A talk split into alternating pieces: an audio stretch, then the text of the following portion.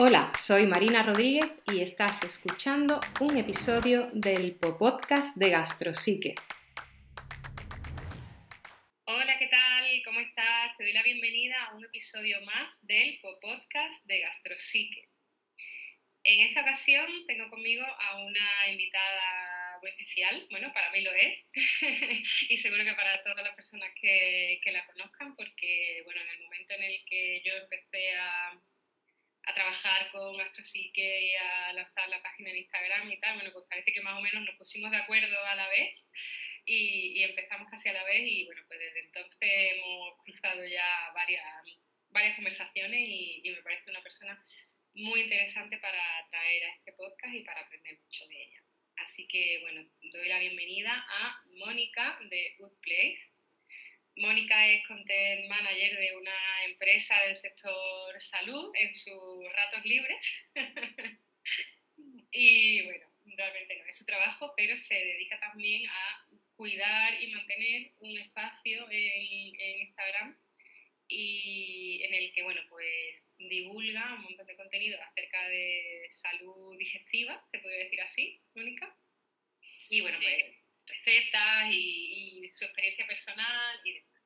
Así que Mónica viene hoy en calidad de, eh, bueno, podría decir ex paciente, no lo sé, ahora lo veremos, pero en calidad de persona que ha sufrido mm, problemas digestivos durante un largo periodo de tiempo y que ha intentado de todo y ahora, bueno, pues nos contará ella un poco más su historia y, y bueno, su evolución.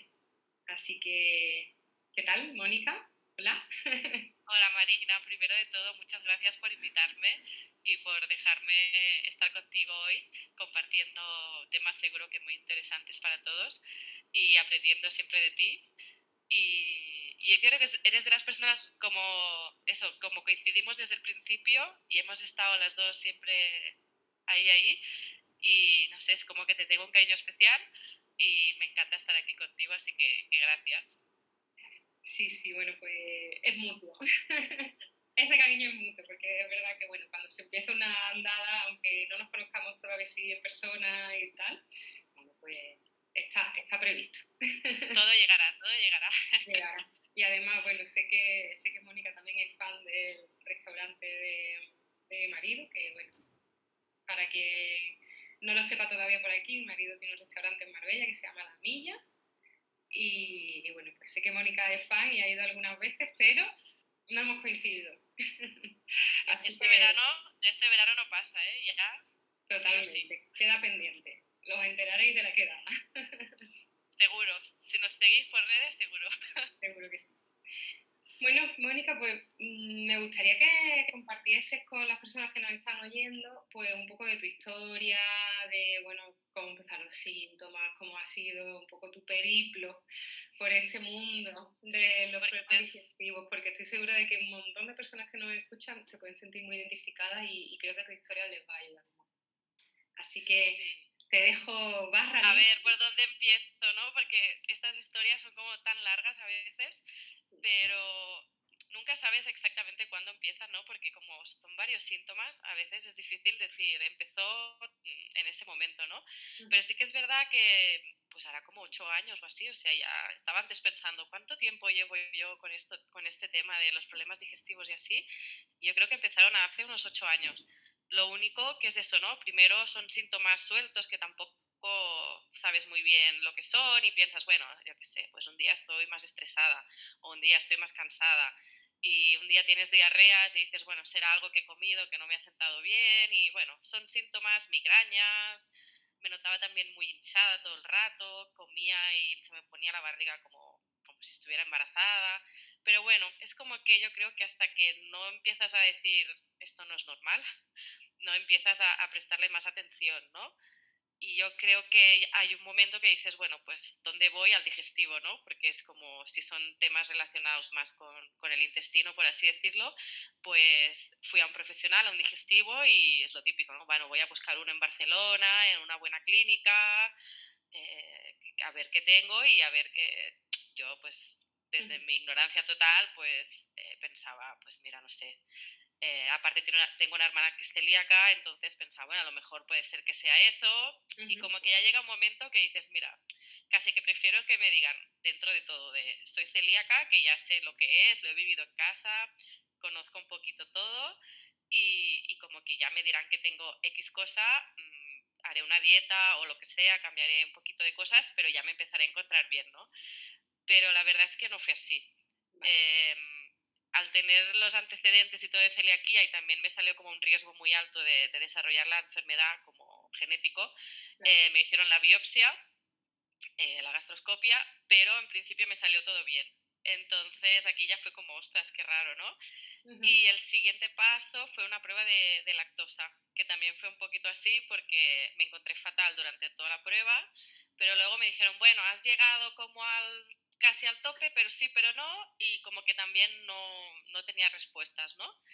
Y básicamente después de estas dos pruebas, eh, el digestivo me dijo, mira, tú lo que tienes es intestino irritable, eh, es algo que es crónico, que es de por vida, que como que no hay nada que puedas hacer, o sea, lo tendrás siempre. Y solo me dijo, pues no comas fritos, que bueno, yo tampoco era una persona de comer mal, ni fritos, ni mucho rebozado, ni cosas así, ni picantes, que bueno, dije, bueno, tampoco es algo que que sea muy normal en mi día a día. Y me dio una pastilla para si algún día quería tomar la, lactosa, que también dije, bueno, es un poco raro, ¿no? Si quiero tomar lactosa, tenerme que tomar una pastilla antes, no sé, tampoco lo veía muy coherente. Y, y, poco más, como unas recomendaciones muy generales y algún suplemento, pero que luego no era ni, ni realmente ni para el intestino, o sea, unas cosas muy raras. Era, bueno, es este es para otra cosa, pero hemos visto que también va bien para las diarreas, entonces, bueno, tómate esto, algún suplemento de hierbas y, bueno, lo típico que te dicen de relájate, tómatelo todo con calma y, poco más. Entonces, bueno, fue como una sensación, yo me acuerdo que, que por la tarde estaba con mi madre, se lo explicaba, y me puse hasta a llorar porque fue como, no sé, o sea, es lo que hay, me tengo que conformar y todo está aparentemente bien, pero yo me encuentro peor que nunca, ¿no? Que creo que es también por lo que he compartido en Good Place el problema de mucha gente, ¿no? Y la impotencia de me encuentro fatal, pero me dicen que todo está bien. Entonces yo como soy muy, muy Aries, dije, ostras, esto no, no, no, no, sé, no puede ser. Yo tengo que, que encontrar qué es lo que me está pasando. Que a ver, tampoco estaba en un punto en ese momento que fuera incapacitante ni nada, pero al final es muy incómodo vivir así, sin saber qué comer exactamente, porque sí, dejé los lácteos, noté un poquito de mejoría, pero tampoco estaba al 100%. Y yo digo, hombre, si tengo que estar así siempre, no sé, como que no, dije, tengo que seguir investigando. Claro, hace ocho años tampoco estaba, yo ahora veo en Instagram un montón de cuentas que hablan sobre temas digestivos, sobre microbiota, pero hace ocho años yo todo esto no es que ni lo conocía para mí era un mundo que, bueno, nuevo total. Entonces yo creo que por suerte ahora también todo este tema de la microbiota, de la salud digestiva, eh, está siendo más conocido, se reconoce más también la importancia y por suerte cada vez también hay más información, aunque yo creo que falta muchísimo aún por descubrir.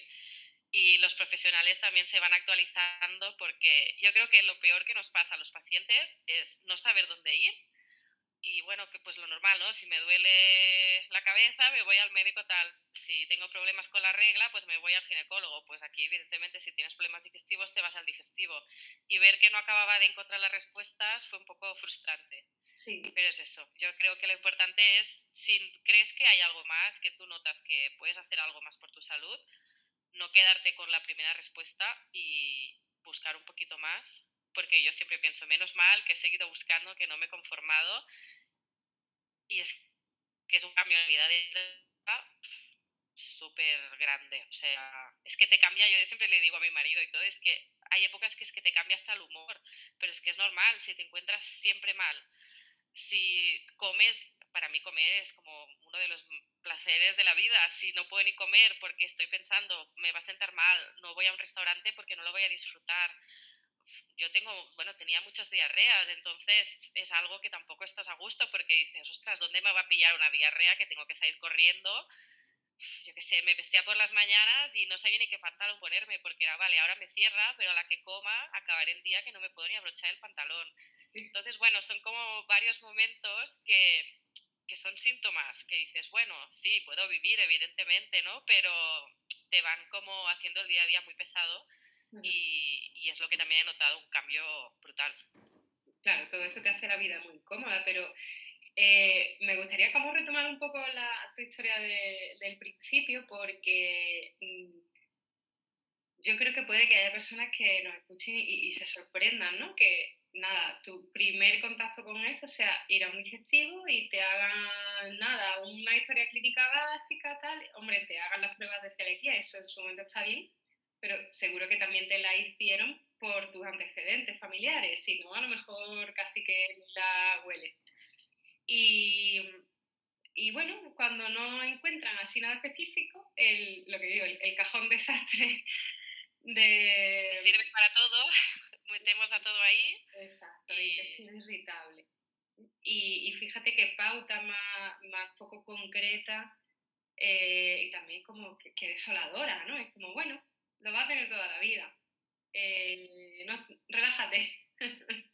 Claro, yo me acuerdo que en la consulta me quedé como en shock, también supongo que era más joven, ahora también, no sé, también a lo mejor le habría dicho yo algo al doctor, pero en aquel momento, claro, tú ves al doctor y ves la eminencia y te dice, tú tienes eso, pues tú me quedé como en shock, no dije nada y bueno, pues me fui como luego a casa y todo pensando en el diagnóstico y fue cuando luego me dio el bajón y me puse como a llorar en plan, ostras, es que no, no, sé cómo afrontar eso porque me han dicho que va a ser para siempre, que voy a estar siempre como así, que tendré épocas mejores, épocas peores, que bueno, que vaya probando suplementos, tal, pero digo, claro, son respuestas que no te acaban de convencer y que realmente no te van a solucionar el problema.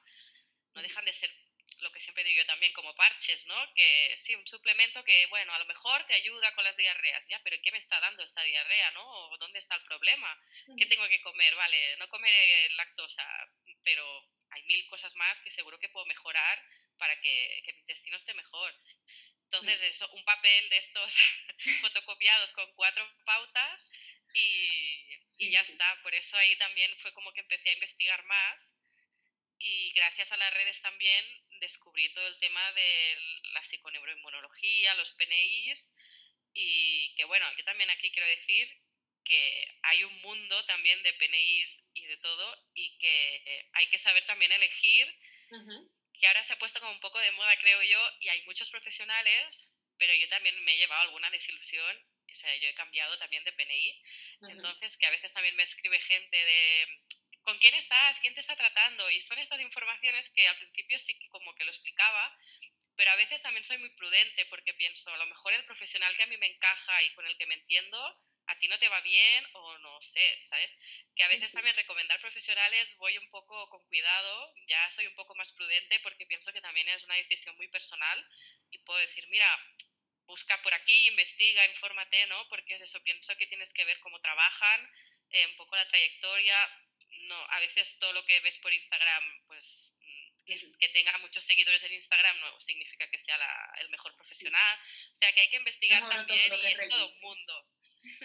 hay mucho marketing también, o sea, es como todo. Yo creo que es un negocio que ahora está allí, que hay mucha gente que también ha visto la oportunidad de, de, formarse y hay muy buenos profesionales, pero que también a lo mejor el que me va bien a mí no te va bien a ti y que también, ¿no? Uh, yo empecé con una que pues no me fue bien, porque por ejemplo no me pedía ninguna prueba y yo soy un poco defensora en este sentido de, a ver, no pedir 50.000 pruebas, siempre todo justificado y tal, pero yo pues si puedo ver un análisis y ver si mejora o no mejora los parámetros, ¿no? O un test de heces para ver un poquito todo, pues ir también viendo cómo está todo realmente, no solo los síntomas, porque a veces un mismo síntoma pueden ser muchas cosas diferentes, ¿no? Yo yo que sé, que tengas la barriga hinchada no significa que solo tengas SIBO o que tengas SIBO, pueden ser otras cosas, ¿no? O sea, entonces a veces también yo creo que hay que ir eso, ¿no? A buscar la raíz del problema y encontrar la causa y para eso también pues se requiere un, trabajo de investigación, de, de, pruebas, bueno, supongo que, que, tú que has pasado también un poco por, por un proceso parecido, eh, no sé si estás de acuerdo conmigo o no, pero que, que, hay algunas pruebas que a lo mejor sí que son necesarias y, y, ver un poquito dónde está el problema y, cómo solucionarlo, ¿no? No a veces solo... Yo, yo sé algunos PNIs también por experiencia propia que solo te dan mil suplementos y te gastas un dinero en suplementos y a lo mejor luego dices no estoy mejor y encima me he gastado 300 euros en suplementos porque hay suplementos que son carísimos.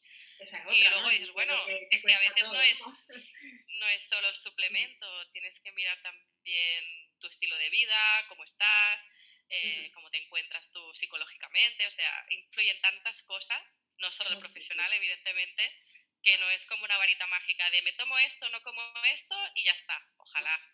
Pero es un proceso también. Sí.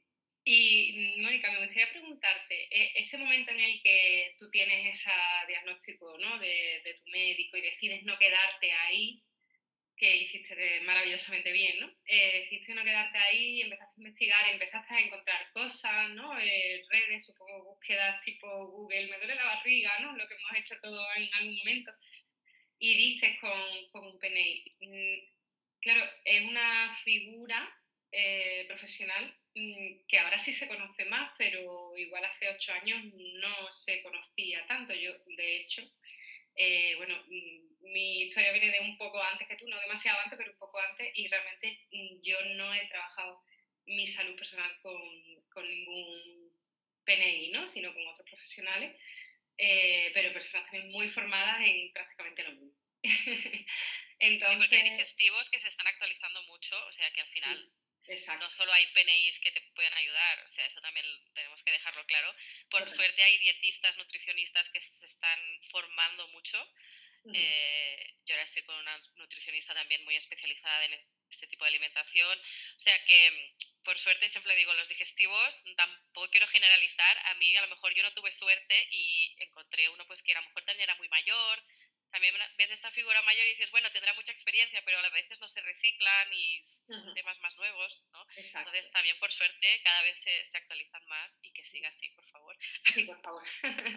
pero bueno, donde yo quería llegar es eh, cómo es esa sensación de no saber muy bien este profesional, no saber mucho, ¿no? De, de cómo te pueden ayudar y encontrarte con pues ese tipo de consulta que hacen, cómo te explican las cosas, la forma de hacer la historia clínica, los tratamientos y tal, ¿no? ¿Cómo te sientes una vez que tú ya por fin llegas a un profesional eh, que parece que sí habláis el mismo idioma? Ya sea, en tu caso fue de PNI, en caso de otra persona, igual es nutricionista especializado, que fue en mi caso. Cuéntame un poco, ¿cuál es la sensación una vez que consigues eso? Pues yo es que ya solo llegar a una consulta, y creo que la primera cita fue una hora y media, tener a una persona que, te, que esté por ti durante una hora y media haciéndote preguntas, porque yo, por ejemplo, en mi caso, ¿no? Como que estuvieron una hora casi de la cita preguntándome síntomas, preguntándome cosas que a veces tampoco entendía muy bien algunas preguntas, ¿no? Pero luego pues vas viendo que también todo tiene su sentido. Ya solo eso, porque claro, estás acostumbrado a ir al médico, que sean citas como mínimo yo he ido tanto a la seguridad social como a médicos privados y, cinco minutos rapidito y tampoco te preguntan mucho y es más eso, ¿no? Pautas muy genéricas y siempre con prisas. Entonces ya que de golpe me digan, vale, siéntate aquí y te tengan una hora o tres cuartos de hora, un ratito, haciéndote un, cuestionario, preguntándote todo, preguntándote tu salud, pero no solo digestiva, ¿no? También eh, a lo mejor tu salud hormonal. Eh, tema de la regla, que en mujeres también es muy importante, mil cosas, mis migrañas, que yo ni las relacionaba con el intestino, ¿no? Mil cosas que luego vas diciendo, ostras, primero que me siento escuchada porque le estoy explicando a alguien mis síntomas y, como que me está entendiendo. Y yo recuerdo que una vez me dijo la chica, es que no es normal lo que tú tienes, o sea, claro que no puedes encontrarte así. Y fue como un, vale, o sea, que alguien te diga, no es normal lo que te está pasando, eh, eh, vamos a mejorarlo y vamos a buscar las causas y vamos a ver qué podemos hacer, fue como una sensación que fue, ostras, por fin no estoy como sola, ¿no? Porque a veces te sientes un poquito como el bicho raro de, no sé lo que me pasa, nadie sabe lo que tengo, pues bueno, no sé, debo ser yo que soy una exagerada o yo mira que pienso que soy la típica persona que no suelo quejarme cuando me encuentro mal o cuando... Pero claro, llega un momento que cuando te dicen, mira, esto que te pasa no es normal, puede que venga del intestino, vamos a ver cómo están tus bacterias, tu microbiota, si tienes parásitos y tal. Es como que, bueno, se abre un nuevo mundo y también pues una, ventana de esperanza, ¿no? Porque con estos procesos, tú lo sabrás de primera mano, hay momentos que puedes tocar fondo. O sea, cuando yo decía me cambiaba hasta el carácter, es que había días que no tenía ganas ni de salir de casa porque si te encuentras mal, ¿para qué salir? A veces dices, pues me quedo en mi zona de confort, en mi casita, con mi mantita en el sofá y yo creo que supongo que te pasará también con muchos pacientes, ¿no? Que, que, a veces vas haciendo tu mundo pequeñito mm. y a veces no te apetece ni irte de viaje, ni salir con tus amigos. Y más también pasa, ¿no? Que muchos planes están relacionados con ir a comer, ir a tomar algo. Entonces, pensar en comida cuando todo te sienta mal es como una tortura al final. Yo a veces había llegado en plan, bueno, yo quiero veros, me da igual si no como, porque yo quiero veros, ¿sabes? O sea, como si coméis vosotros y yo no como, pero quiero disfrutar de vuestra compañía y estar a gusto. Sí, sí, y incluso a veces eso, bueno, yo no tomo nada porque es eso, quiero estar más con vosotros que, que tomando algo. Y, y claro, es que te condiciona. Son pequeñitas cosas que tú a lo mejor no te das cuenta, pero te van haciendo como pequeñito, pequeñito, pequeñito y, te afecta, bueno, el autoestima, te afecta hasta el día a día, ¿no? De ir al trabajo y pensar, ostras, a ver si llego al trabajo, tengo que salir corriendo porque me encuentro mal o mil cosas. Exacto, sí, y, y no solamente eso, sino que también, eh, bueno, se, se, le suele decir que una, entre comillas, una enfermedad invisible, ¿no? Eh, se le llama a este tipo de dolencias que no te hacen parecer enferma, a no ser que estemos ya hablando de una gravedad del problema ¿no? un poco más extrema, pero en general casi todo el mundo no tiene una gravedad muy extrema. No te hacen parecer enferma, pero tú te encuentras mal. Te roba la energía, te roba la vitalidad, te, roba las ganas de, de, vivir. Entonces es como, no estoy tan mal, mm, pero estoy muy mal. Y esa, esa mezcla, esa dicotomía ¿no? en tu día a día, pues la verdad que es bastante, eh, bueno, pues jodido, si se me permite la expresión aquí. y, es tu podcast. Eh, vale. y, y, bueno, pues también eh, dificulta las relaciones sociales por eso mismo, porque igual te puedes encontrar que las personas un día están muy comprensivas contigo, pero otro día te dicen que, que, que intensita eres o que exagerada o por no pasa nada, este tipo de cosas de las que hablamos tanto, ¿no? De cómo, cómo afecta esto a las relaciones sociales yo siempre lo pienso, que pienso, a mí me ha pasado pues ya con veintipico de años, ¿no? Con mi marido, con... Pero pienso, esto me llega a pasar a lo mejor con 18 años, que estás en época de salir, ¿no? De, todo el día más, yo qué sé, de irte a, de fiesta. Y pienso, yo no sé cómo lo habría llevado porque e, es una época que, todo gira más en torno también, ¿no? A salir, a, y pienso, a lo mejor me habría quedado en mi casa recluida y me habría perdido, entre comillas, muchas cosas, ¿no? Que también pienso, también la importancia que a veces hablamos de, de tener gente alrededor que te entiende, porque a veces no todo el mundo tiene esa suerte, yo tengo que decir que en este sentido tengo mucha suerte, pero a veces hay gente pues que, que, las amigas, lo que tú dices, ¿no? Pues ¿por qué tenemos que ir a un sitio que haya cosas sin gluten? A nosotras nos da igual, ¿no? Que bueno, aquí también luego ves quién es tu amigo de verdad y quién no, supongo, pero que claro, que luego puede ser la rarita y decir, bueno, está pobre, que cuando vamos tenemos que ir a un sitio que no tenga gluten, que no sé qué, que no sé cuántos, al final dices... es complicado. Yo siempre tengo la suerte de que, verdad, que tanto familia como amigos siempre me traen cosas sin gluten o siempre buscamos sitios o piensan mucho en mí, me preparan cosas especiales. No sé si es que también, como yo lo he explicado siempre todo muy abiertamente, que creo que eso también fue un momento importante, porque pasé de vivirlo yo como una cosa un poco tabú. De hecho, mi madre, me acuerdo siempre cuando empecé con Good Place a publicar cosas, mi madre me llamó un día preocupada y me dijo, no sabía que lo estabas pasando tan mal. Y le dije, bueno, a lo mejor no lo exteriorizo porque tú me ves bien, ¿no? Lo de siempre, también tener que poner buena cara a veces cuando estás por dentro fatal, ¿no? Uh -huh. Y como que se preocupó y todo, ostras, ¿por qué no me has dicho nada? Si yo pensaba que estabas bien, no sabía que esto te afectaba tanto, ¿no? De, de leer algún post.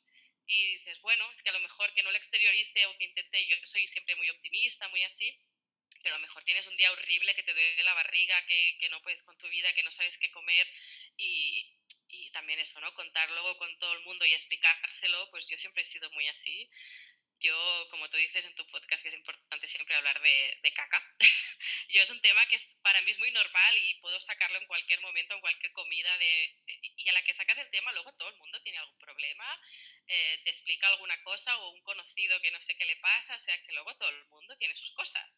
Pero como no se habla a veces ¿no? de estos temas o hablas con la gente, no, yo tengo diarrea siempre, pero es normal, ¿no? No, no es normal, o yo no voy al baño en dos semanas, perdón y a la que empiezas a sacar el tema siempre sale alguien, ¿no? Pero también para mí hablar del tema ha sido muy importante. Vale, qué bien. O sea, te has tenido esa, esa suerte de, de, sentirte apoyada, de sentir que había ahí un colchón que por desgracia, bueno, pues ya lo sabes, ¿no? Que no, no todo el mundo cuenta con eso y es súper importante. Pero bueno, también yo creo que eh, cada vez más hay más conciencia de estos temas, cuanto más se sabe, de esto, menos bicho raro se es, ¿no? En un contexto así.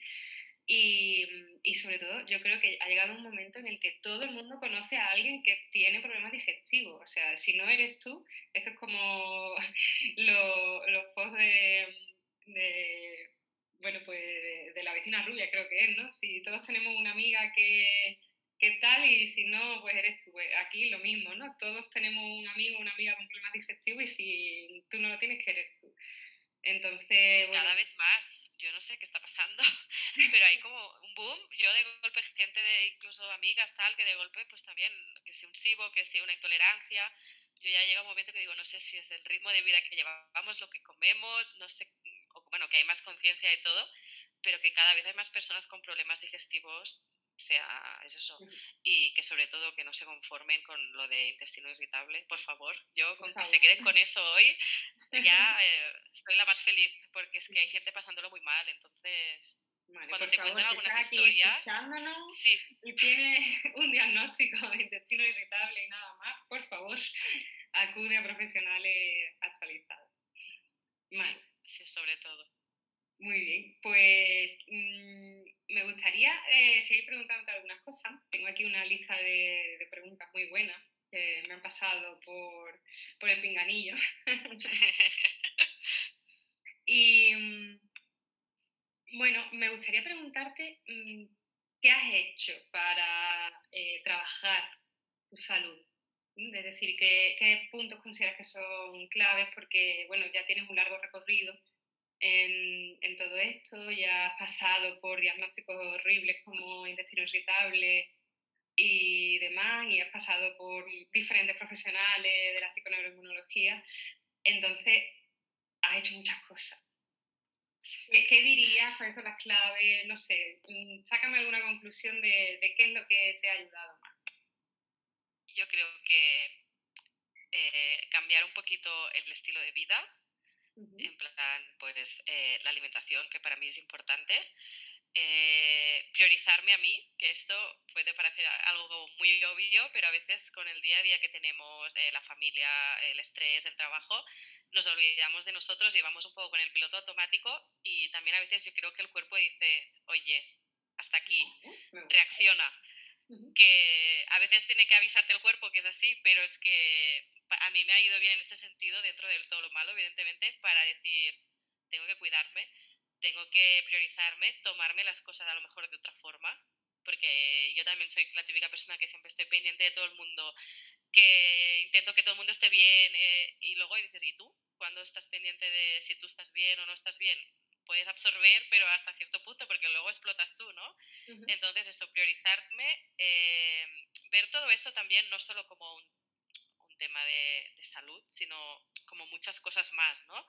Eh, priorizar también mi salud mental, que creo que eso también es muy importante. Por eso también siempre, bueno, yo te recomiendo a todo el mundo, pero es que en estos procesos, ya en la vida en general, yo creo que todos, casi todos necesitaríamos ir a un psicólogo, pero aparte, encontrar a alguien como tú, especializada en todo el tema de digestivo, creo que en muchos casos es muy importante es eso, y hay gente que, que, no sabe cómo afrontar estos, estas cosas, que se recluye en casa, que no sabe cómo, cómo salir del pozo, ¿no? Un poquito. Entonces, sí, hablar con otras personas está muy bien para ver que no estás sola, que a mí también me pasa que mucha gente me escribe y, dices, bueno, está muy bien, pero al final, donde esté un profesional, y pienso que eso también es muy importante, que, que, a veces pensamos, ¿no? Que no, que cada cosa va por un lado y luego te das cuenta que todo es, bueno, lo del intestino es nuestro segundo cerebro, ¿no? Es, es por algo. Entonces, también súper importante. Y, y yo qué sé, yo por ejemplo soy la típica que nunca había hecho yoga, pilates, cosas así más relajadas porque soy como más activa. Y el cuerpo, estoy en una época que me pide mucho más yoga, meditación, respirar, ¿no? Estas cosas que han momentos también para mí, ¿no? Que desde que fui madre, pues también, pues quieras que no, es más difícil, pero a veces es como que intento buscar esos momentos para hacer mi clase de yoga, para cocinar, eh, para encontrar estos, estos momentos de, mí y de estar tranquila y, y, lo necesito también. Y yo creo que, que, esto es lo que a mí más me ha ayudado, es eso, cada persona luego es un mundo y a lo mejor pues a otra persona no le va bien, pero creo que, que no solo podemos pensar lo que siempre te digo, no, no es solo como esto y me tomo este suplemento, bueno, a veces sí, pero a veces también hay que gestionar muchas más cosas, las emociones, mm, todo.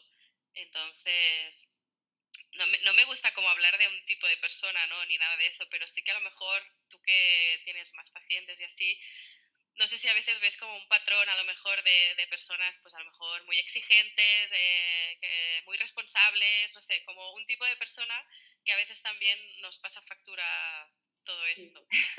bueno, obvio, yo mm, ya lo he dicho, ya lo he comentado en algún otro podcast en los que he participado y no, no lo puedo negar. Eh, no he hecho ningún estudio científico ni ponderado diferentes cuestionarios, no, sino que simplemente por el trabajo diario que yo tengo con personas que, que sufren problemas digestivos, sí que veo e, esa especie de, de, patrón ¿no? que se repite, pues sobre todo eso, lo que tú has dicho, personas mm, muy exigentes, personas, bueno, pues que se dan mucho a, a los demás también, se olvidan de sí mismas, y, y sobre todo ahí, si pudiese definirlo con una sola palabra, y, más así con, bueno, mi formación ¿no? en terapias contextuales y demás, es un, patrón más rígido ¿no? de comportamiento, ¿vale? Es decir, un poco de rigidez en el sentido de que, bueno, pues las personas que son más exigentes porque quieren que las cosas sean de una forma, porque de otra forma no pueden ser, ¿no? Tiene que ser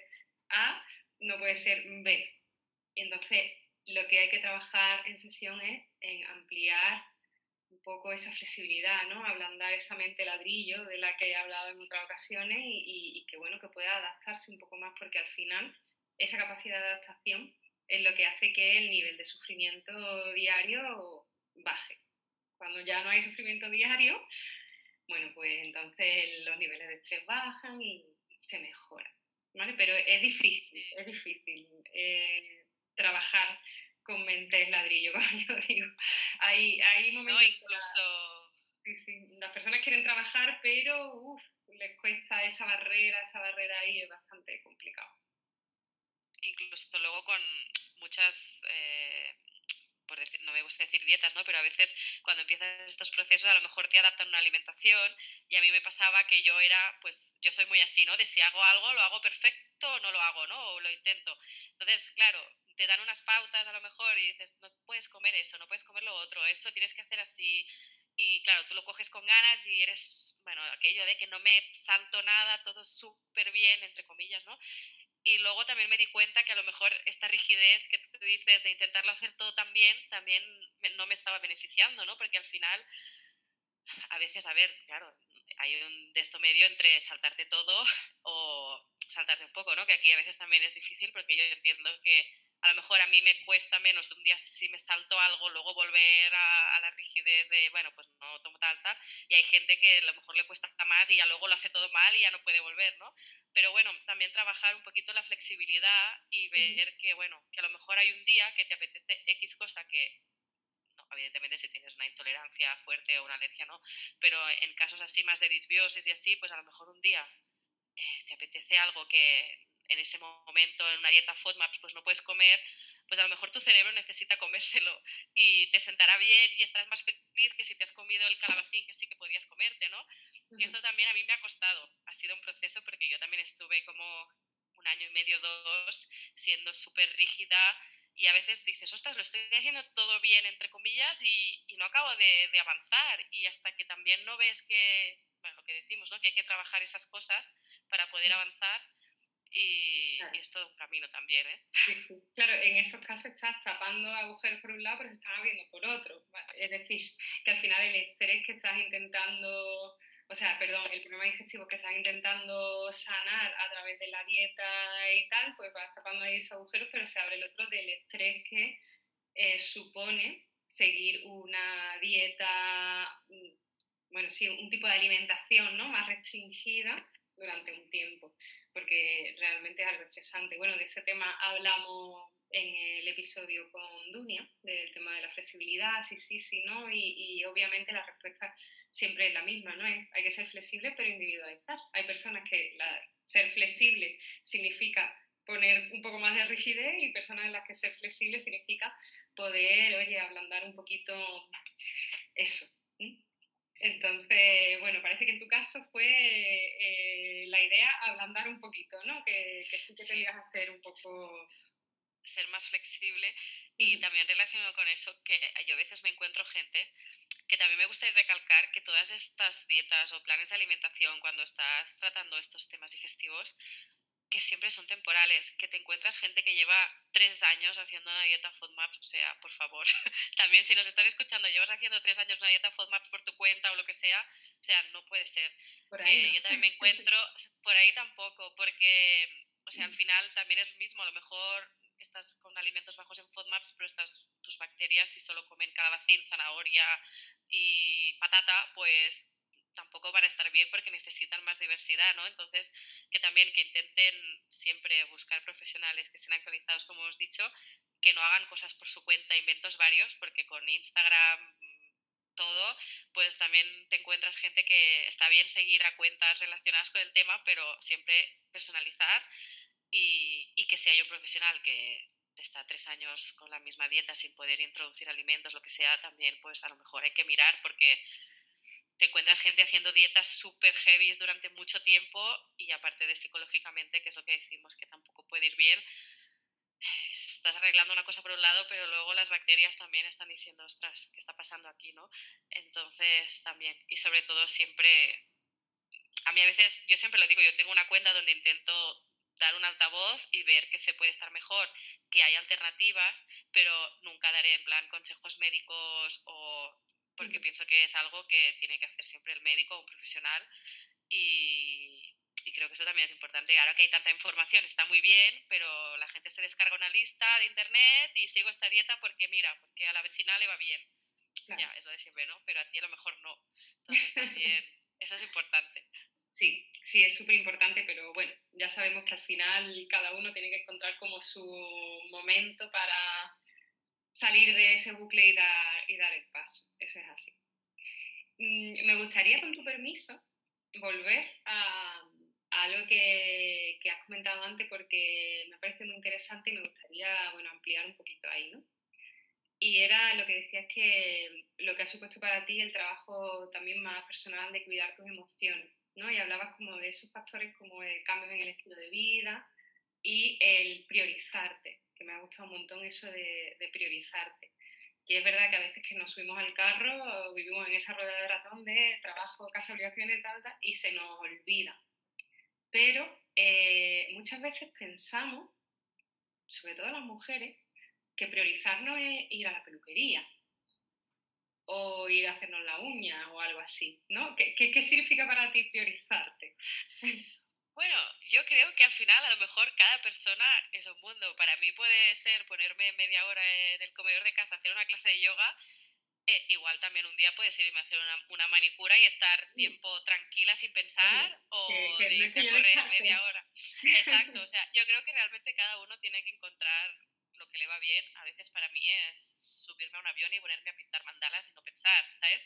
Porque también como la mente a veces tenemos esta cosa de que no para, no para, no para, no para, pues también es encontrar actividades que para mí sean desconectar, que tenga que estar centrada en pintar un mandala, entonces eligiendo los colores y sin pasarme de la raya, pues sé que estoy ahí eh, concentrada y, y, me va bien. Eh, entonces eso, yo es más cosas que, que desconecte un poco y que a veces me cuesta, ¿eh? porque estás en la clase de yoga o donde sea y sigues pensando no sé qué y hay días que te cuesta más desconectar, que tampoco es automático, ¿no? Que llega un momento que dices, ya, porque la mente pues a veces va, va, más rápido de lo que queremos, ¿no? Y está siempre en bucle con alguna cosa. Entonces, para mí es más esto, cosas que me ayuden a desconectar, eh, seas salir del trabajo y ponerme 10 minutos una serie de chorras, de estas de no pensar... Eh, ¿sabes? Las Kardashian, yo qué sé, yo a veces necesito ver algo por la tele que sea para pasar el rato y no pensar, porque ya si me pongo una peli que tengo que pensar no sé qué, ya la cabeza sigue, ¿no? Entonces, este tipo de cosas que, que me dejen desconectar. Vale, sí, sí, me, me he sentido identificada porque igual a mí me pasa que al mediodía como en, en un espacio de tiempo como breve, ¿no? No es que coma súper deprisa, pero el, el espacio de tiempo está como muy, muy acotado. Y, me pongo cosas en la tele así también un poco chorra, o sea que estoy viendo el documental de, de, bueno, de todo lo que está viendo ahora del príncipe de Inglaterra y tal, y de Harry y Meghan. Lo estoy viendo los mediodías también. Digo, mi marido me pregunta, ¿te gusta? Porque él sabe que yo no, no soy de cotilleo, no me gusta nada. Y digo, bueno, no sé, está ahí y yo lo veo y es curioso. Lo tengo ahí de fondo, que sí, me pierdo un poco porque no pasa nada puedo estar dos semanas sin verlo y no me importa. Digo, es curioso, no me sirve como de desconexión total de, todo, ¿no? Porque es verdad que necesito, igual tendría que hacer ese mindful eating y centrarme en mi plato y demás, ¿no? Todo eso pues sería lo ideal, pero bueno, ¿quién es ideal siempre en su vida? Para mí lo ideal en ese momento es esa desconexión mm, y comer. Yo soy consciente de lo que como, es decir, que no estoy así, pero es verdad que ver y escuchar y otras, otras cosas completamente diferentes a mi vida, pues también me ayudan en esa desconexión. Igual que, por ejemplo, yo en casa, eh, lo de comer con, viendo noticias también ya hace mucho que no lo hacemos, porque yo notaba que yo soy una persona muy sensible, que me afecta mucho todo. Eh, no sé si puedo estar dentro del grupo este que se llama PAS, ¿no? De persona altamente sensible, y hice un test y supuestamente sí. Pero bueno, que todo me afecta. Entonces, si estoy comiendo, viendo las noticias, que el 95% de las cosas son que si guerra, asesinatos, no sé qué, yo es que a veces digo, es que claro que luego me va a sentar mal la, mal la comida, si es, que, si es que estoy comiendo con emociones negativas que me van bombardeando y aunque sea de fondo, pero ya ves las imágenes o titulares de esos como súper... Me acuerdo cuando estaba todo el tema del COVID, que estábamos encerrados, dije es que no puedo seguir viendo la tele porque es que me da ansiedad de, ver lo que está pasando, prefiero vivir en un poco mi burbuja feliz y desconectar y bueno, si un día quiero entrar, entro y veo el periódico y ya está, pero no cada rato de comer justo estar con las noticias porque es que era un sin vivir. Y digo, eso también, o sea, yo incluso a veces es en plan, sin tele, silencio, ¿sabes? Eh, comer y estar tranquilos porque es que no te das cuenta porque es algo que haces siempre y lo ves como muy normal, pero luego a mí me afecta, por ejemplo, a lo mejor a otra persona no, pero yo noto que me afecta. Sí, a mí me afecta mucho también. Y, y, una de las mejores decisiones que he tomado en mucho tiempo es que mm, no veo noticias. O sea, sé que puede ser muy criticable, ¿no? Esto de, bueno, ¿y cómo te enteras? Es que al final te enteras, las cosas llegan. Y entonces yo no veo noticias, no, no y si alguien en casa está si mi marido la está viendo y tal, yo hago así, ¿no? Una especie de desconexión y he decidido no ver noticias porque realmente mm, notaba que para mí era una fuente de esto importante y, y necesaria. Así que al final eso también forma parte de priorizarse, ¿no? ¿Cuál es mi necesidad? Veo que me sienta mal, que no, por dónde seguir, por dónde no. Así que... Sí, porque lo único, una de las cosas buenas, ¿no? Por así decir, de este proceso es que yo creo que acabas mirando un poquito en el interior y, y, ver un poquito qué es lo que puedes mejorar o que, cómo eres tú, ¿no? Entenderte también, porque pues yo a lo mejor pensaba, ay, soy muy sensible, qué malo, ¿no? ¿Qué, qué, qué defecto tengo que soy tan sensible y lloro por todo? Y luego a lo mejor pues buscas información, te entiendes y dices, bueno, a lo mejor para mí tampoco pensaba siempre que era algo malo, pues no, pues a lo mejor también tienes más empatía con los demás o, bueno, tienes otras virtudes que, que, que no todo es negativo, ¿no? Entonces yo creo que ver cómo eres y entenderte también es muy importante, ¿no? Y, ver lo que realmente a ti te afecta, lo que decías tú, pues si me afecta ver las noticias, pues fuera, ¿no? ¿Para, para qué estar sufriendo si ya me enteraré si pasa algo? Eh, este tipo de cosas son pequeñitas cosas que a veces no te das cuenta y, y, te cambian el día a día. Exacto, es así. Qué bien. Bueno, y entonces, si tú has conseguido cambiar eh, estilo de vida, has conseguido priorizarte, has seguido ya tratamiento, diferentes... Eh, bueno, procesos en tu alimentación, ¿no?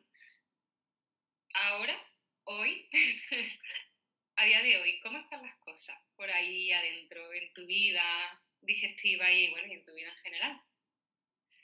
O sea, ha sido un cambio brutal. Yo siempre digo que un día le, le decía a mi PNI actual, le decía, me has cambiado la vida, pero es que es verdad, o sea, ha sido un cambio brutal obviamente, eh, yo siempre digo, no es un proceso lineal, que también hay gente que luego se frustra porque empiezan, luego a lo mejor tienen un mal día y, luego piensan que ya lo están haciendo todo mal o que nada tiene sentido y que han vuelto a la casilla de salida. No, o sea, yo siempre digo, no es un proceso lineal, como mínimo el mío. Eh, hay épocas que es como todo, si estás más estresada, si estás más nerviosa, pues a lo mejor, yo siempre pienso, hay gente que le sale un herpes, hay gente que, yo qué sé, pues a mí pues me afecta más en el estómago, ¿no? Entonces, también a veces digo, vale, sé que me estoy poniendo más nerviosa, a lo mejor me afectará ahí. Entonces, he notado un cambio brutal porque hemos trabajado muchas cosas que estaban desequilibradas y estaban mal, pero siempre digo, ¿no? Que yo sé que esto está ahí y que, bueno, tengo que cuidarme y tengo que, que prestarle atención, ¿no?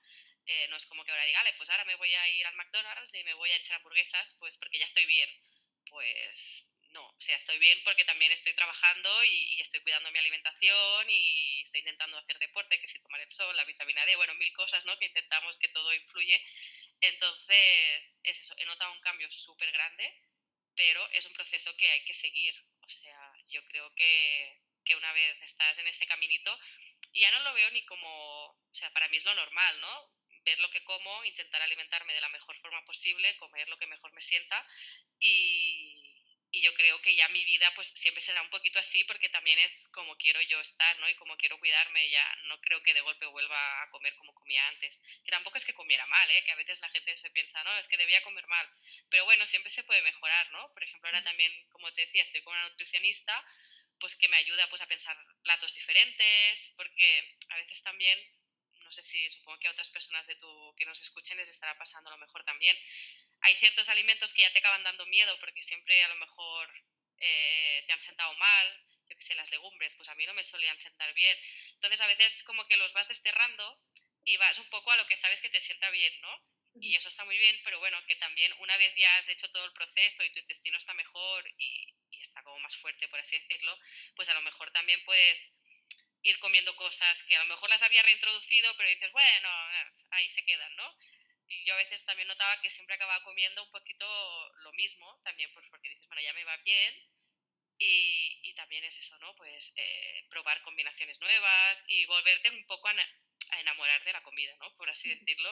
Yo vuelvo a disfrutar de comer, que he estado mucho tiempo sin, sin poder disfrutar, eh, de preparar recetas, siendo que no sé, o sea, hace cuatro, mis recetas nunca son complicadas, siempre intento que sean cosas básicas, con producto fresco y así, pero que no me complico, y más con el día a día y todo, pero bueno, ¿no? Eh, probar cosas nuevas y, y, dices, vale, aunque sea sin gluten, sin lactosa y tal, pues que esté rico, que, que a lo mejor pueda hacer un pastel que le guste a todas mis amigas, ¿no?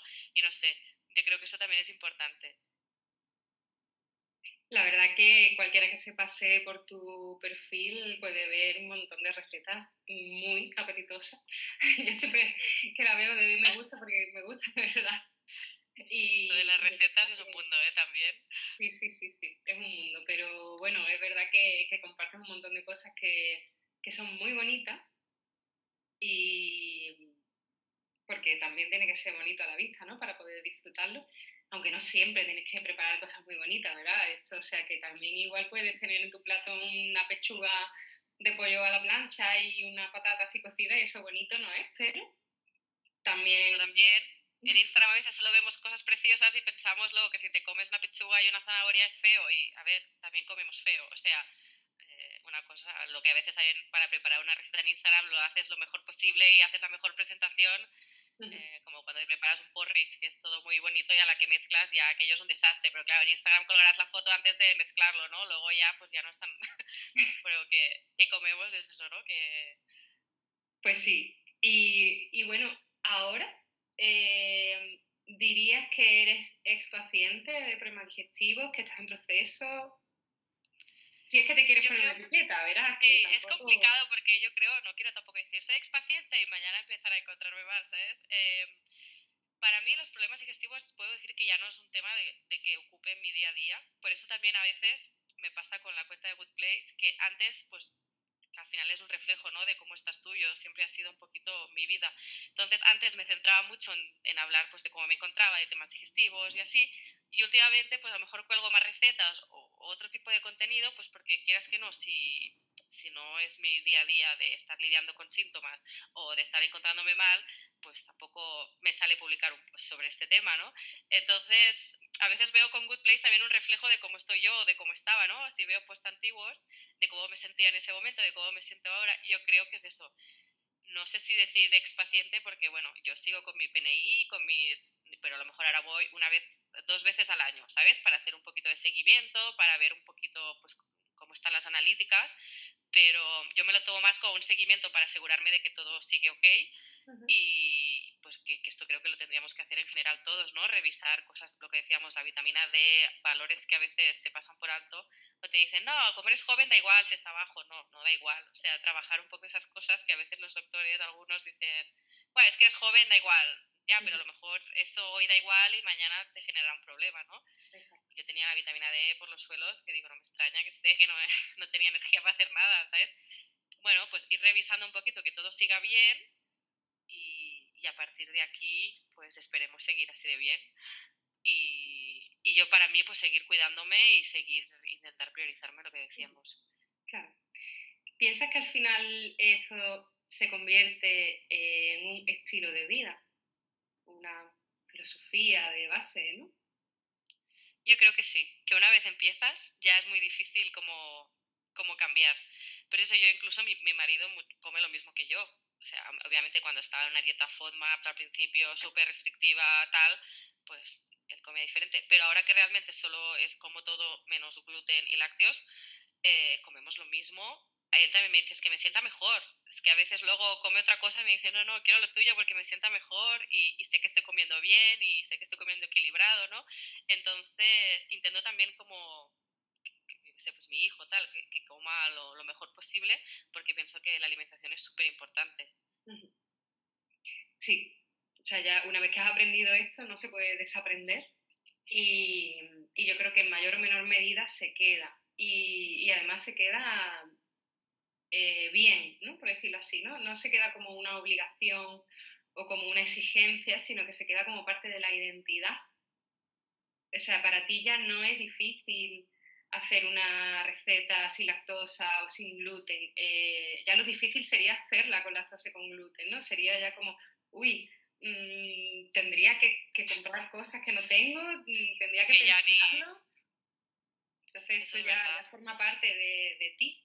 Y entonces ese es un, un, cambio yo creo que bastante importante y positivo que, que al final las personas que pasamos por un proceso digestivo así y que conseguimos ver la luz al final del túnel, aunque no llegue a salir del túnel del todo, mm, bueno, sí, sí se sale, ¿no? Pero bueno, me refiero que al final siempre tu salud digestiva es algo que está ahí, que quieres cuidar y que, y que es algo automático, que se convierte en parte de ti.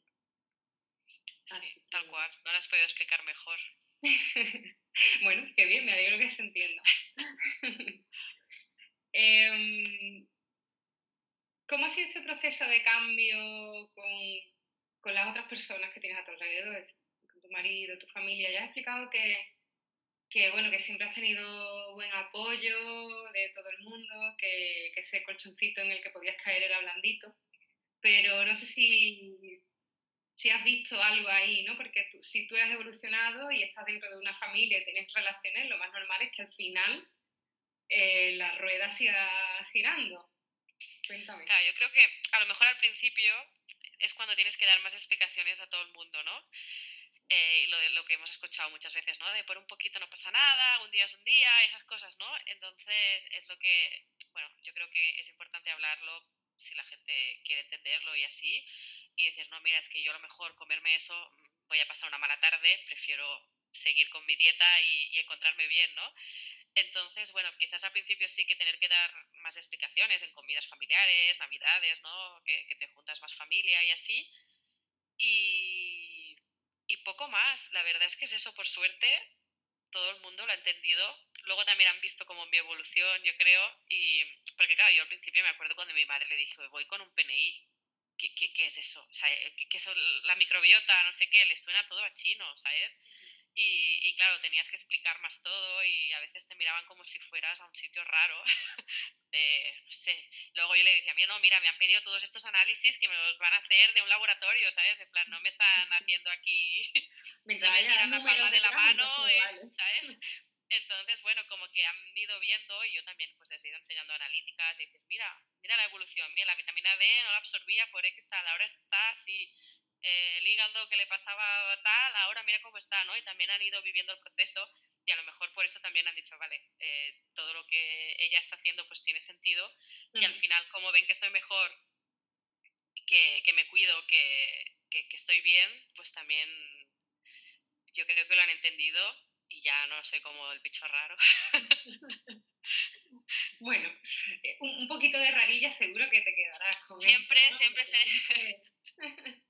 Pero de hecho, a veces me hacen, la, me hacen la broma, ¿no? De, yo qué sé, pues yo he estado mucho tiempo que no he bebido nada de vino o nada de alcohol, pues ahora un día estoy más relajada, me encuentro bien, pues a lo mejor me, que no me escuche mi dietista, pero eh, me tomo una copita de vino, ¿no? Yo qué sé, y a veces ya mis amigos hacen la broma de ahora ya no eres good place, ahora eres bad place, ¿no? Como que ya que entra, que tienes momentos, ¿no? Pero también lo que decíamos antes, ¿no? De que evidentemente no le estoy diciendo a la gente, oye, tienes que beber alcohol, evidentemente, pero que a lo mejor en un momento dado, si ya tu intestino está mejor, tú te encuentras bien, pues durante mucho tiempo, pues imposible, pues que ya ni te apetece y ahora pues dices, mira, estoy relajada cenando con mi marido, pues me apetece una copa de vino y me sienta bien, pues que también lo que decimos, ¿no? De saber flexibilizar y, y, esto también a veces para el cerebro es necesario.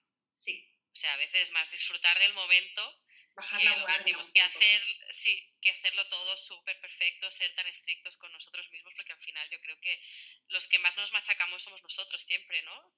Los que más duros somos siempre con nosotros somos unos mismos, que somos como muy exigentes y nos exigimos mucho siempre y, y es como, bueno, relax.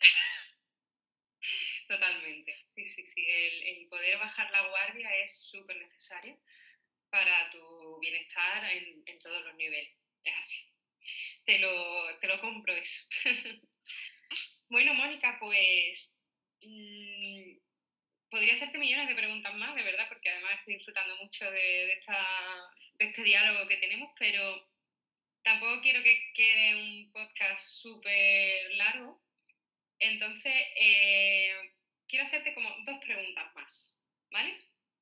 Eh, una relacionada con Workplace, como no, porque, oye, creo que, hay que hablar de ello un poco más, ya que tiene un perfil estupendo. Y la otra tiene mucho que ver con el tema mm, transversal de este podcast, que es la caca. Bueno, esa siempre es la pregunta final que hago a todas mis invitadas, es que de momento son todas mujeres, por eso digo invitadas también. Y eh, bueno, simplemente que me cuente algo, ¿no? Relacionado con la caca, en fin, bueno, ahora iremos a eso, pero me gustaría preguntarte por Good Place, ¿no? ¿Cómo nació, con qué edad tenía, a dónde va, de dónde viene, todas esas cosas? Pues mira, todo esto empezó como hace tres años, yo creo, que antes he mirado en todo, digo, por si me pregunta, para saber, porque pasa el tiempo tan rápido que a veces dices, y, estaba mirando y digo, sí, ya serán tres años, y fue un poquito pues la necesidad de compartir mi proceso, sin ningún tipo de, ambición ni nada. Fue, creo, mi cuenta, como si tengo 100 seguidores o 50, o sea, me da igual. Eh, comparto un poquito mi proceso como para hacer un poquito también de, de comunidad, ¿no? Porque en aquel momento tampoco conocía a nadie que estuviera pasando por un proceso parecido. Entonces, como seguía varias cuentas también de Instagram así, dije, va, pues voy a explicar un poquito mi proceso, cómo estoy y, bueno, la gente empezó a reaccionar muy bien, le, gustaba pues un poquito, empatizaban conmigo y, la gente también en estas cuentas yo creo que ven como una ventana para a veces explicarte pues cómo están y a veces no se atreven a escribirlo en un post, pero sí que te mandan mensajes privados, ¿no? A lo mejor a ti también te pasa con Gastrosique.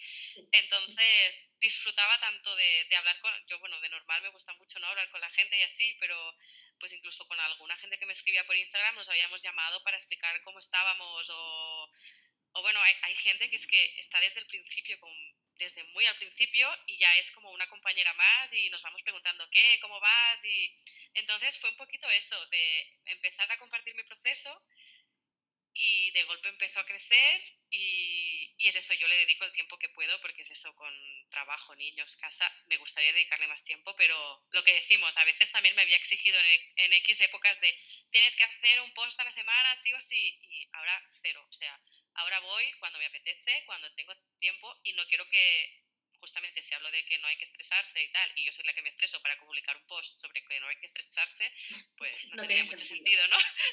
Entonces intento también publicar cuando tengo tiempo sin presión, o sea, es un hobby total y, y va evolucionando un poco como mi vida, yo creo. Y hay épocas que estoy más activo, hay épocas que mi cabeza me pide desconectar de temas digestivos, de Instagram, de todo, que eso también, yo creo que a veces sobre todo al principio, mm, todo el día buscaba información y eso está bien, pero tampoco tan bien, yo creo, porque te puedes llegar a saturar Y yo hubo un tiempo que mi vida era solo eso, solo pensaba en eso, solo leía libros de eso, solo buscaba información de eso. Y yo creo que eso tampoco me fue bien, porque tanta información puede ser demasiado, yo creo, para, no sé.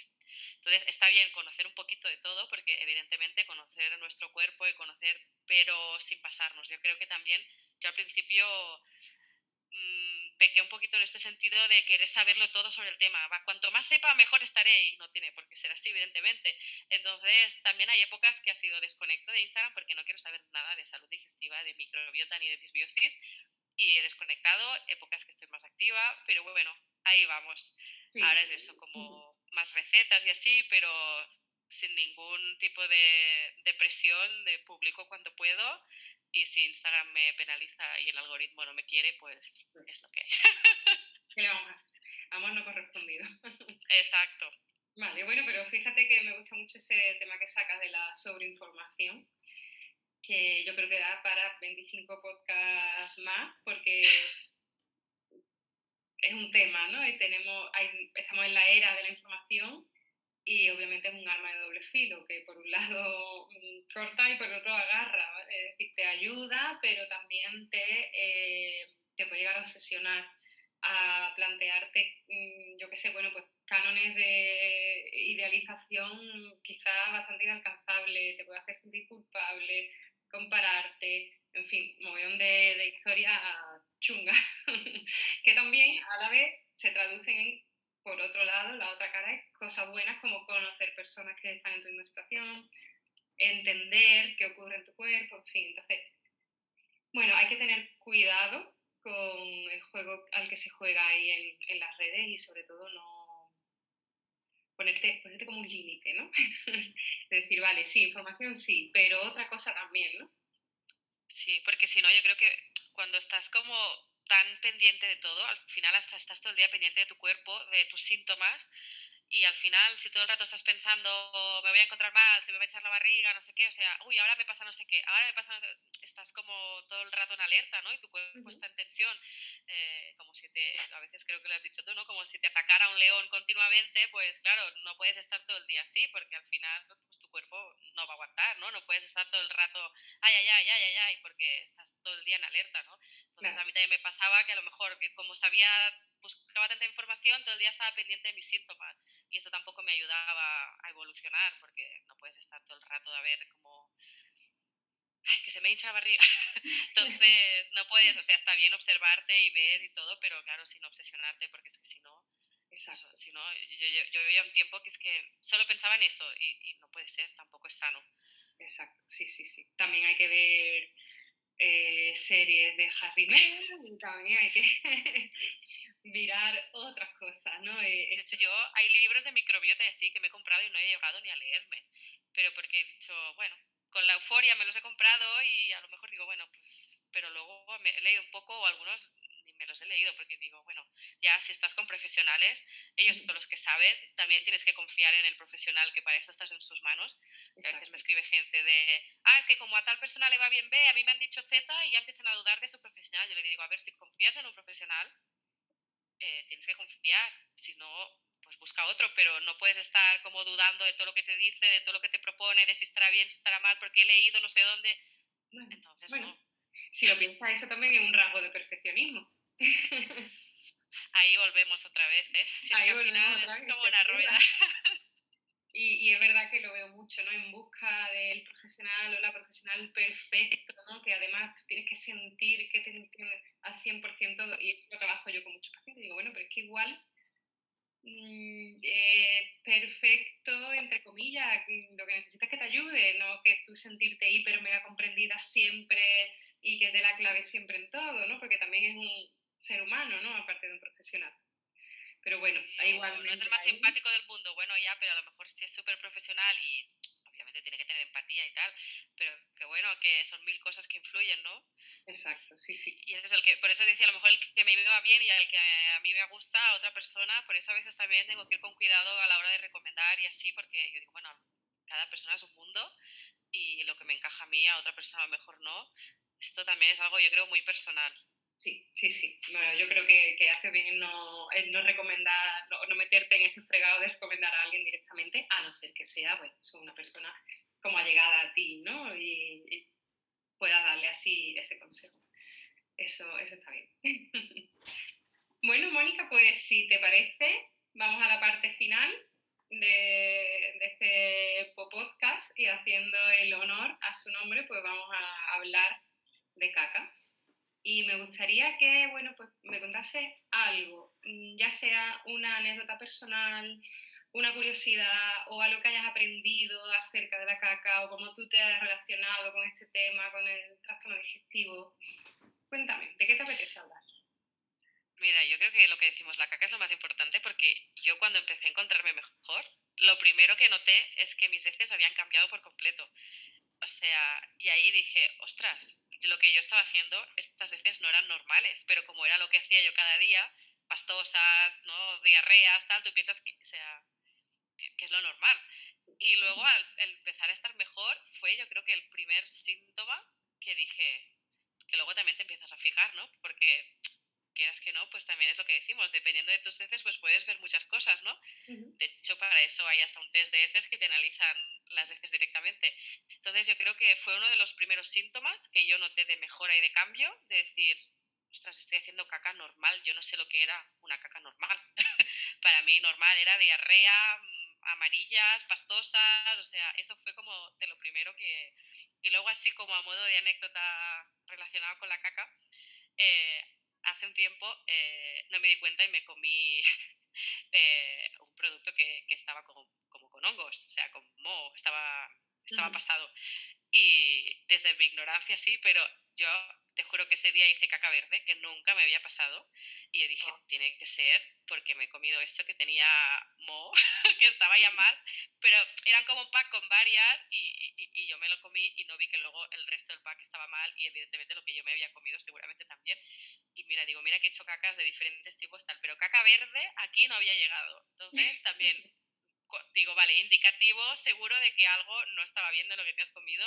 Entonces, también lo que decimos, si nos están escuchando, que miren siempre sus cacas y pueden saber muchas cosas por... Yo es un tema que también siempre saco en las comidas, así, ya, ya te he dicho antes, me da igual si estamos comiendo, si hay que hablar de caca, se habla, porque es que es muy natural y, y, de ahí se pueden ver muchas cosas, ¿no? Yo qué sé, yo me acuerdo que a veces cuando comía maíz, eh, salía el maíz. Pues, pues no, eso no es normal tampoco. Entonces que hay que mirar bien las cacas también.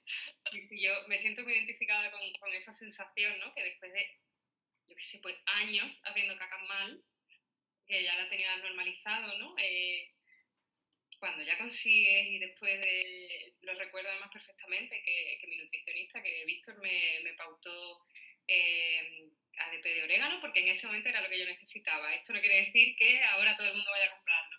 A comprar. Y, y, al tomarlo, de repente, ah, pero fue a los pocos días, ¿eh? O sea, que fue una cosa como muy, muy inmediata. Y de repente, pues hice una caca en plan de, bueno, pues perfecta según la escala. Que, que te hace ilusión, que te hace ilusión y dices, mira qué caca he hecho.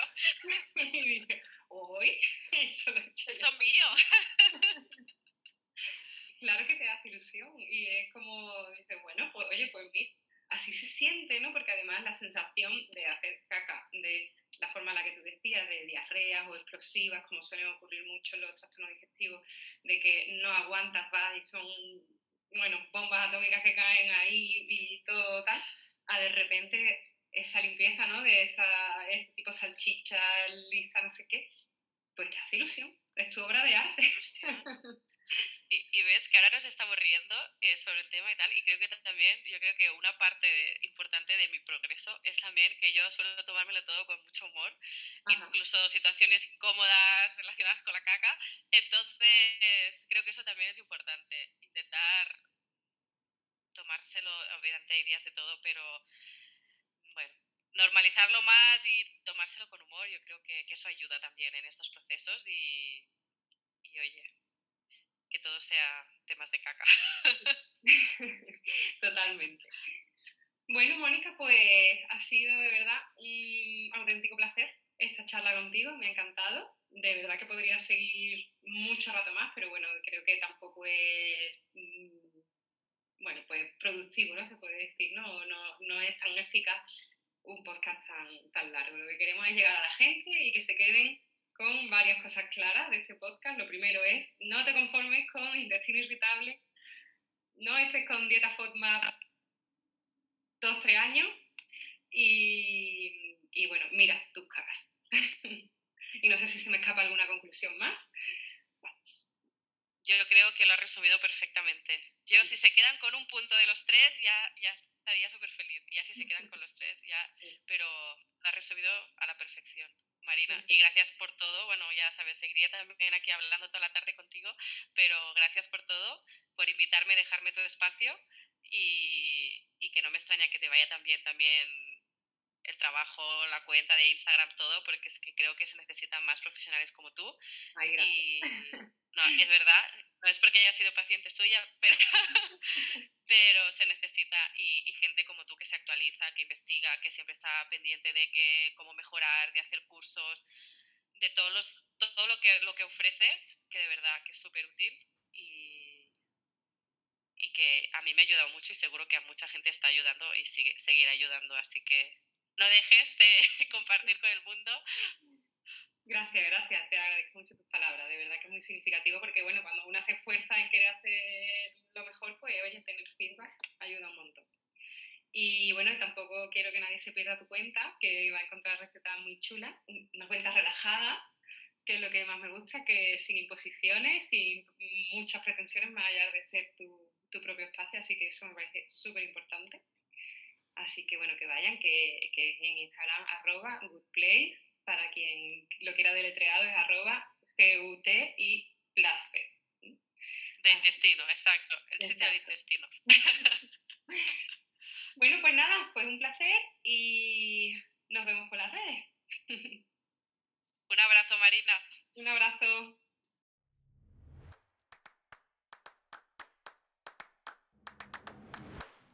Has escuchado un capítulo más del podcast de Gastrosique. No olvides seguirnos en las redes arroba gastrosique o nuestra página web www.gastrosique.com. Muchas gracias y hasta el próximo episodio.